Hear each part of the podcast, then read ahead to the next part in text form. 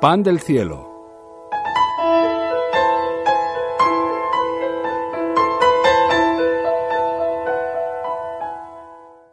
Buenos días. ¿Cómo están ustedes? Es importante eh, estar bien. Vamos, eh, me gustaría empezar orando. eh, vamos a orar por la palabra. Señor bendito, queremos proclamar que tu palabra es verdad. Señor, y que por medio de ella podemos ser despertados, podemos ser avisados, podemos ser fortalecidos y podemos ser renovados. Señor, yo te pido que vivifiques tu palabra para que sea así en medio nuestro hoy. Te lo pido en el nombre de Jesús. Amén. Gloria a Dios. Me gustaría que leyéramos en el Evangelio de Lucas, en el capítulo 14, y versículos 31 y 32. Dice así la palabra, ¿o qué rey, al marchar a la guerra contra otro rey, no se sienta primero y considera si puede hacer frente con diez mil al que viene contra él con veinte mil?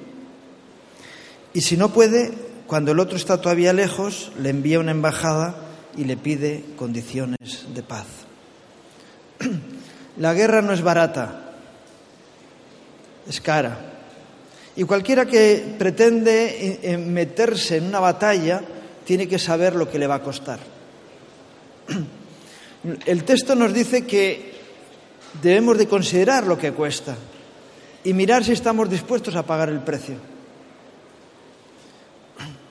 Y si no estás dispuesto a pagar el precio, entonces pides condiciones de paz.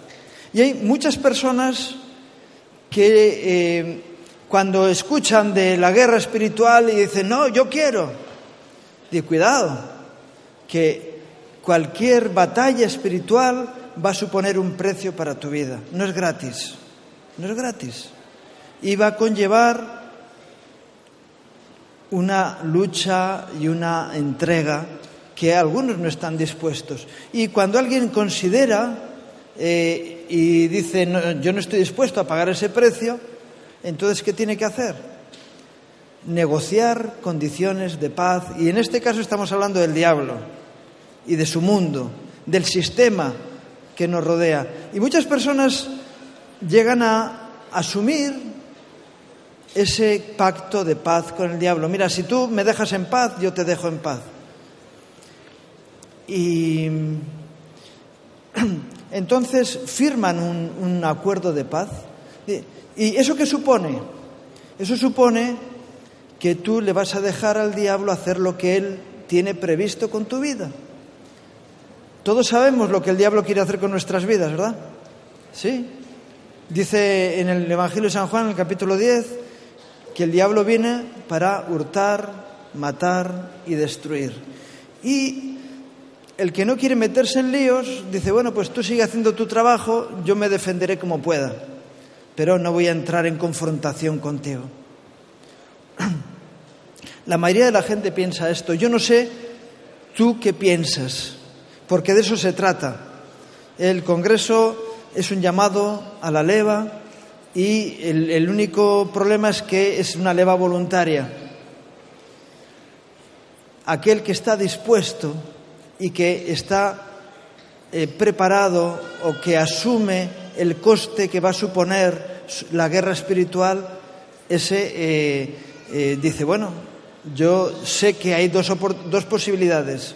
O accedo al plan del diablo, robar, matar y destruir, o entro en batalla contra él. ¿Qué vas a hacer? Silencio absoluto, ¿verdad? Digo, uff, me lo pones difícil. No, la realidad es así de difícil. La única opción, la única oportunidad de poder evitar el plan del diablo a nuestras vidas es levantarnos en armas en contra de ello. Mira, hoy estaba recibiendo un, un WhatsApp ¿no? de unos hermanos que decían, solamente tenemos dos opciones, que es defendernos y presentar batalla. Porque la otra es dejar que el diablo haga su labor con nosotros. Y cuando dejamos al diablo hacer su labor con nosotros, él la va a hacer. No te quepa ninguna duda que el diablo va a robar, va a matar y va a destruir. Y si tú te quedas quieto, esperando, dice, bueno, el tiempo arreglará las cosas. No, el tiempo da ventaja al enemigo. Y la otra opción es, ¿qué me va a costar? ¿Qué me va a costar? Cuando alguien está dispuesto a la batalla, lo primero que se va a encontrar es que eh, ante aquellos que están dispuestos a la batalla viene el diablo y te dice, no, no, no te preocupes, no luches conmigo, porque ahora él viene a buscar eh, condiciones de paz. Y te dice, ¿qué es lo que quieres conseguir? Yo te lo doy. Eso es lo que hizo el diablo con, con el Señor. Estaba, estaba el Señor haciendo sus 40 días de ayuno en el desierto y el diablo le dice, tú has venido para reconquistar los reinos de este mundo. No hace falta que peleemos, yo te los doy. Y el diablo puede venir y decirte eso. No, si tú estás dispuesto a pelear conmigo y ya veo que, que, que estás dispuesto a pagar el precio, yo te voy a dar lo que quieres. ¿Quieres honra? te voy a dar honra. ¿Quieres eh, posesiones? Yo te voy a dar posesiones. Solamente te voy a poner una condición. Que me adores. Que me reconozcas. Que me aceptes. Y entonces, eh, en lugar de ser un enemigo del diablo, te conviertes en un siervo de Satanás. ¿Cuántos quieren ser siervos de Satanás aquí? Espero que nadie levante la mano. Eh, puede ser que alguien esté despistado y diga, ah, están haciendo un llamado, levanto la mano. Pero eh, puede ser que alguien diga, no, no, yo quiero lo que el mundo me ofrece. Jesús dijo, bueno, la palabra de Dios nos dice que el que ama el mundo, el amor del Padre no está en él. Entonces, primero, valorar si estamos dispuestos para la batalla. ¿Estamos dispuestos? Y estamos dispuestos a pagar el precio, empecemos a pagar el precio de la victoria. Amén. Y si no, hagamos pacto con el diablo y participemos de sus bendiciones. Que Dios tiene bendiciones para, para nosotros, pero el diablo también. Uno es para vida y el otro es para muerte. Y eh, te puede camelar el, enemigo y que puedas participar de aquello que Él tiene para ti. Dice en, el libro o en la carta a los filipenses, en el capítulo 3 y en los versículos 7 y 8, el apóstol Pablo habla de su condición, de su posición, de su decisión con respecto a, a su batalla espiritual. Y él dice, pero Cuantas cosas eran para mí ganancia, las he estimado como pérdida por amor de Cristo.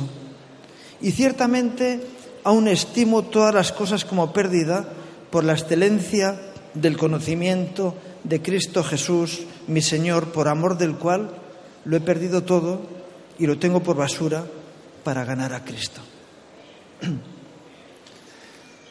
Claro, tú puedes decir, es que Pablo era un radical. Es que eh, la única forma en que podemos tener victoria contra el diablo es siendo radicales. Los tibios los va a vomitar el Señor de su boca. O eres radical o estás perdido. Y entonces alguien puede decir, mira, es que yo, yo no quiero ser tan radical, yo quiero contemporizar. Entonces no vale. No vale. O eres radical o te serás llevado, arrastrado por el diablo para conseguir sus propósitos en tu vida. Y tú eliges. Tenemos la gracia de poder decidir en libertad. Pero solamente podemos decidir en libertad si luchamos o si nos dejamos llevar. Y el apóstol Pablo decía, todo lo que era para mi ganancia, lo que era, todas eh, cuantas cosas eran para mi ganancia, las he estimado como pérdida. Estoy dispuesto a perder y a renunciar a aquello que tengo. Y cuando el diablo te ve en esa disposición, sus amenazas de quitarte no sirven. Porque yo ya he renunciado a eso. Es que te voy a quitar. Yo ya he renunciado a eso. Y lo único que le puedes decir al diablo, tú recuerda una cosa, que la palabra de Dios dice que todo lo que me quites, el Señor me lo va a dar ampliado. Y todo lo que yo renuncie va a venir ampliado a mi vida. Pero como el problema que tenemos es que muchas veces no nos creemos las promesas de Dios. Y entonces decimos, más vale eh, pájaro en mano que ciento volando. Y es mentira.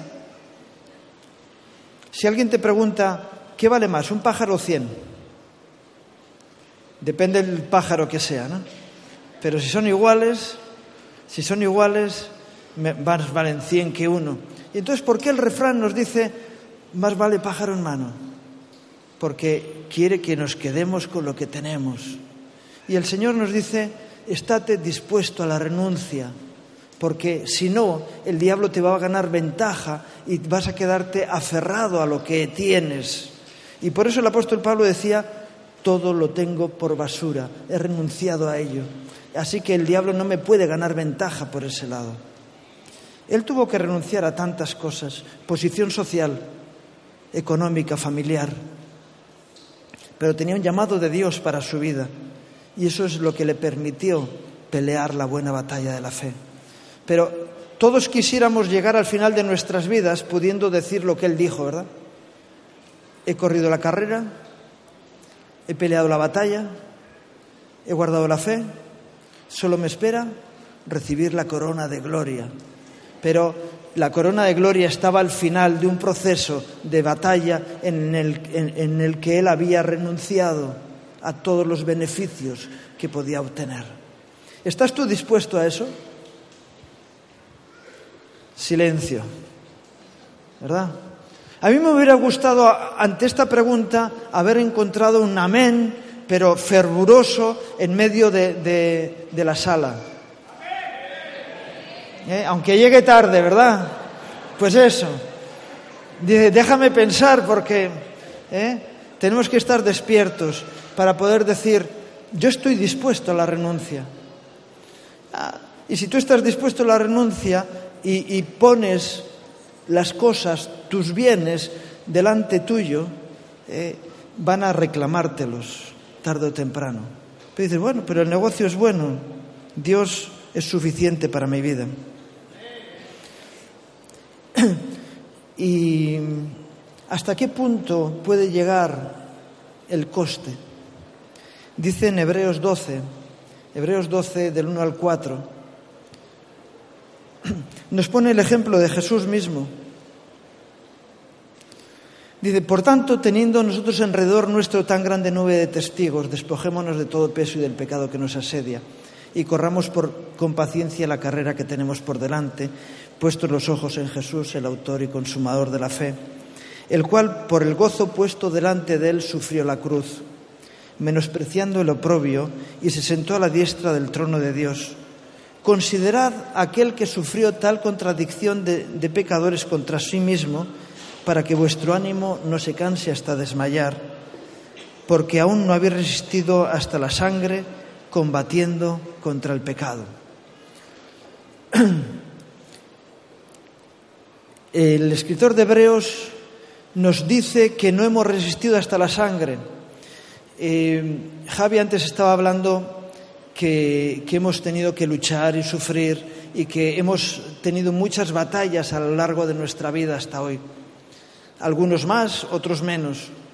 Pero de los que estamos aquí todavía no hemos resistido hasta la sangre, ninguno, ¿verdad? Algunos entregaron hasta la última gota de su sangre al Señor. Eh, eh, hemos tenido experiencias de algún martirio, ¿verdad? Pero ¿Tú estás dispuesto? ¿Estás dispuesto al martirio? ¿Estás dispuesto a entregar tu vida como Jesús la entregó? También silencio absoluto. ¿Eh? Eso son palabras mayores, pero algo que, se ha manifestado a lo largo de la historia de la Iglesia ha sido que cada vez que ha habido un martirio, la sangre de los mártires ha provocado un avivamiento en la Iglesia. Así que al diablo le tenemos que decir, mira, cuando tú has matado a los cristianos, eso ha sido un beneficio para la Iglesia. Así que tú mismo, si quieres que crezcamos y que, haya un espíritu más, más fervoroso, más, más poderoso en medio de la Iglesia, empieza a matar cristianos y verás cómo crece la Iglesia. Porque ahí ese ejemplo de entrega hace que muchos se conviertan al Señor, ¿verdad? Entonces, pero si podemos evitarlo, mejor, ¿no? Pero ¿hay disposición? Ese es el problema. Eh, ¿Hasta qué punto de la batalla estás dispuesto a ir? Solamente los ejércitos que tienen personas dispuestas a darlo todo pueden tener éxito, porque los demás salen huyendo. En el momento en que la cosa se pone difícil, empieza a haber desertores, ¿verdad? Amén. Es así. Pero Dios está llamando personas dispuestas hasta el final. Y dice el texto bíblico que hemos leído que miremos aquel que sufrió tal contradicción de pecadores contra sí mismo para que vuestro ánimo no se canse hasta desmayar. En, el, mismo, en la misma carta ¿no? Eh, nos dice que, que aquel que renunció a todo fue levantado hasta lo sumo. Aquel que estuvo dispuesto a la entrega mayor recibió el premio mayor. Y el que está dispuesto a la batalla, eh, ese es el que va a obtener victorias. Muchas veces podemos pensar, es que eh, yo qué voy a hacer para que la obra de Dios vaya adelante. ¿Qué disposición tienes? Y algunos empezaron con una disposición y luego esa disposición fue bajando. Eh, también se ha hablado aquí de cansancio. Yo creo que los cristianos no nos podemos permitir ni siquiera decir que estamos cansados. No podemos. ¿Por qué? Porque eso supone estar viviendo de espaldas a la gracia de Dios. Porque incluso el profeta Isaías ya dijo que Él da fuerzas al cansado y, al que no tiene ningunas multiplica las fuerzas. Los jóvenes flaquean y caen, pero los que esperan el Señor tendrán nuevas fuerzas, levantarán alas como las águilas y no se cansarán ni desmayarán. Así que, eh, si estás cansado, quítate el cansancio de encima y refuérzate en las fuerzas de Dios para tu vida. Amén. Bueno, estamos flojos, ¿eh? Amén. Ni siquiera con, con algo así como el, renuevo y el, y el, refuerzo de Dios, ¿eh? decimos amén. Así que tenemos que estar dispuestos a ese sacrificio mirando a Jesús. Y yo suelo preguntar, ¿qué, qué grado de entrega fue la de Jesús en la cruz? Yo me acuerdo cuando era un niño que, que un cura nos decía, a Jesús le hubiera bastado una gotita de, la sangre, como cuando le hacen a uno el, el, RH, ¿no? El, el, esto, el, grupo sanguíneo. Una gotita basta para que te lo... Con eso hubiera sido suficiente. No.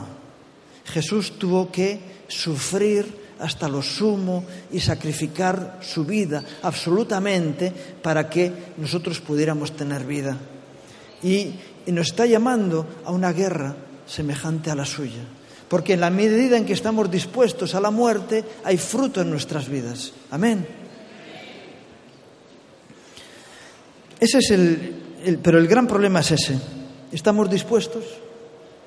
¿Valoramos el precio y estamos dispuestos a decir, Señor, mi vida la pongo en tus manos sin condiciones? Bueno, ya hay alguno. Gloria a Dios.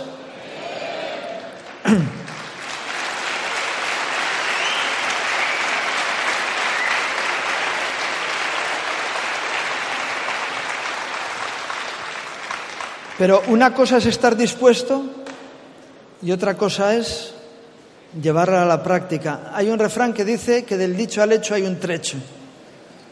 Así que ese trecho hay que caminarlo y no solamente tener disposición, sino llevarlo a cabo, ¿verdad?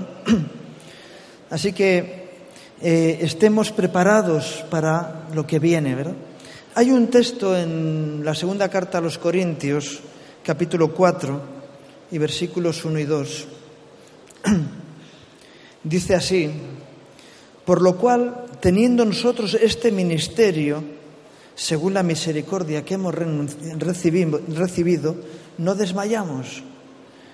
Antes bien, dice, renunciamos a lo oculto y vergonzoso, no andando con astucia, ni adulterando la palabra de Dios, sino por la manifestación de la verdad, recomendándonos a toda conciencia humana delante de Dios. Y este texto usa una palabra que es poco usada desde los púlpitos, que es renunciamos. Y eh, a mí me gustaría hacer un llamado a la renuncia. a un compromiso de renunciar a lo que aquí está diciendo. Renunciar a lo oculto y vergonzoso. Yo no sé si tienes algo oculto en tu vida. Tus secretos personales, tu cuarto de las miserias que escondes para que nadie vea la realidad de tu vida y eh, qué bueno que empecemos a renunciar a lo oculto y vergonzoso. Yo suelo decir a los hermanos, mira, nosotros tenemos que ser unos sinvergüenzas, pero todos deberíamos ser unos sinvergüenzas, no según el concepto que entendemos de sinvergüenza, sino personas que no tienen de qué avergonzarse. Si tú no tienes de qué, de qué avergonzarse, eres un sinvergüenza, no tienes ninguna vergüenza, ¿eh? no tienes nada vergonzoso en tu vida y eh, tenemos que renunciar a lo vergonzoso y andar con limpieza en nuestras vidas. Así que estaba diciendo que quiero hacer un llamado eh, a aquellos que están dispuestos a renunciar a lo oculto y vergonzoso. Y, yo, aquel que está dispuesto a ello, yo le pido que se ponga de pie. Si hay alguien dispuesto a renunciar, a empezar a renunciar a cosas. ¿eh?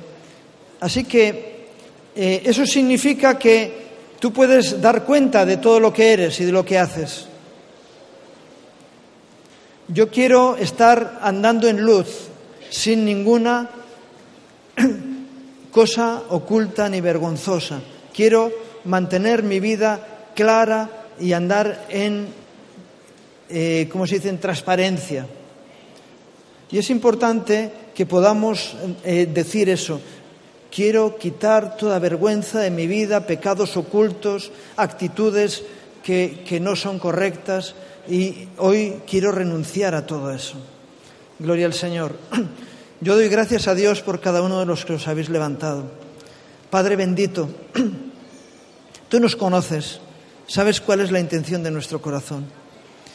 Señor, queremos de corazón Señor, proclamar nuestra entrega a ti, Señor, y que queremos andar en tu voluntad y en tu gracia. Queremos andar en luz. Señor, queremos renunciar hoy a lo oculto y vergonzoso. Señor, y aunque tenemos una lucha con nuestra propia carnalidad contra ello, Señor, te pedimos que nos des gracia para que esta decisión se haga efectiva en el andar de cada día. Señor, para que así podamos glorificarte con nuestras vidas de verdad.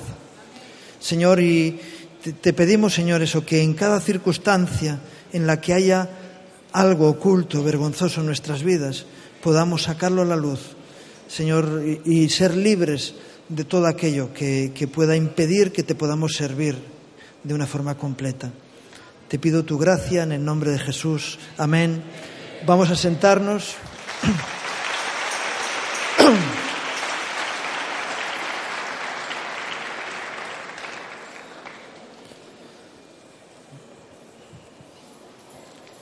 Podíamos hacer más llamados de, renuncia, ¿verdad? Pero yo espero que el Espíritu Santo vaya obrando en nosotros para que podamos decir, Señor, pongo todo en tus manos. Eh, un último texto dice así en Primera de Juan, capítulo 1, y versículos 8 y 9. Si decimos que no tenemos pecado, a pesar de que nos hemos levantado, podemos alguien puede decir, "Yo yo soy santo y perfecto, entonces por eso me levanto sin problema." Pero si decimos que no tenemos pecado, nos engañamos a nosotros mismos. Y la verdad no está en nosotros. Si confesamos nuestros pecados, Él es fiel y justo para perdonar nuestros pecados y limpiarnos de toda maldad. Y aquí eh, el, texto bíblico nos pone a un lado la maldad y a otro nuestra realidad pecaminosa. Dios puede limpiarnos de toda maldad. Así que podemos estar limpios, pero para eso tenemos que confesar. Tenemos que confesar nuestros pecados, confesar nuestras debilidades, nuestras pequeñeces. Y para mí yo creo que es una de las armas más poderosas. Antes se ha hablado de la fe, pero yo creo que el perdón es un arma poderosísima de Dios para nuestra vida. Sobre todo el aprender a perdonar, pero también a pedir perdón. Y para pedir perdón hay que reconocer primeramente debilidades, errores y pecados en nuestra vida. Y renunciar a ellos. Qué bueno que tú renuncies a una actitud negativa en tu vida. No quiero esto más conmigo. Pero hay personas que se acostumbraron tanto a esa situación que es parte de sí mismo. Digo, pero ¿cómo voy a dejar esto si me ha acompañado toda mi vida? Libérate definitivamente de esa actitud pecaminosa en tu vida. Renuncia a ello. A lo mejor es la gula o, te gustan los dulces mucho y dices, va, eso, ¿qué problema hay? ¿Por qué no puedes renunciar? Porque estás atado. Renuncia a aquello que te tiene con una atadura y sé libre. Limpiarnos de toda maldad. Si confesamos nuestros pecados, podemos ser libres. Y cuando el diablo te esté atacando con algo, yo sé que a ti te gusta esto, mira, toma, renuncio a ello. Renuncio a ello. Porque es parte de mi concupiscencia. Por eso me estás tentando. ¿Eh? Y qué bueno que puedas decir, yo quiero esa bienaventuranza de la palabra de Dios que dice, bienaventurado el varón que soporta la tentación, porque cuando haya vencido, superado la prueba, recibirá la corona de gloria que Dios tiene para los que le aman. Así que que podamos tener esa corona de victoria en nuestras vidas. Amén. Que Dios os bendiga.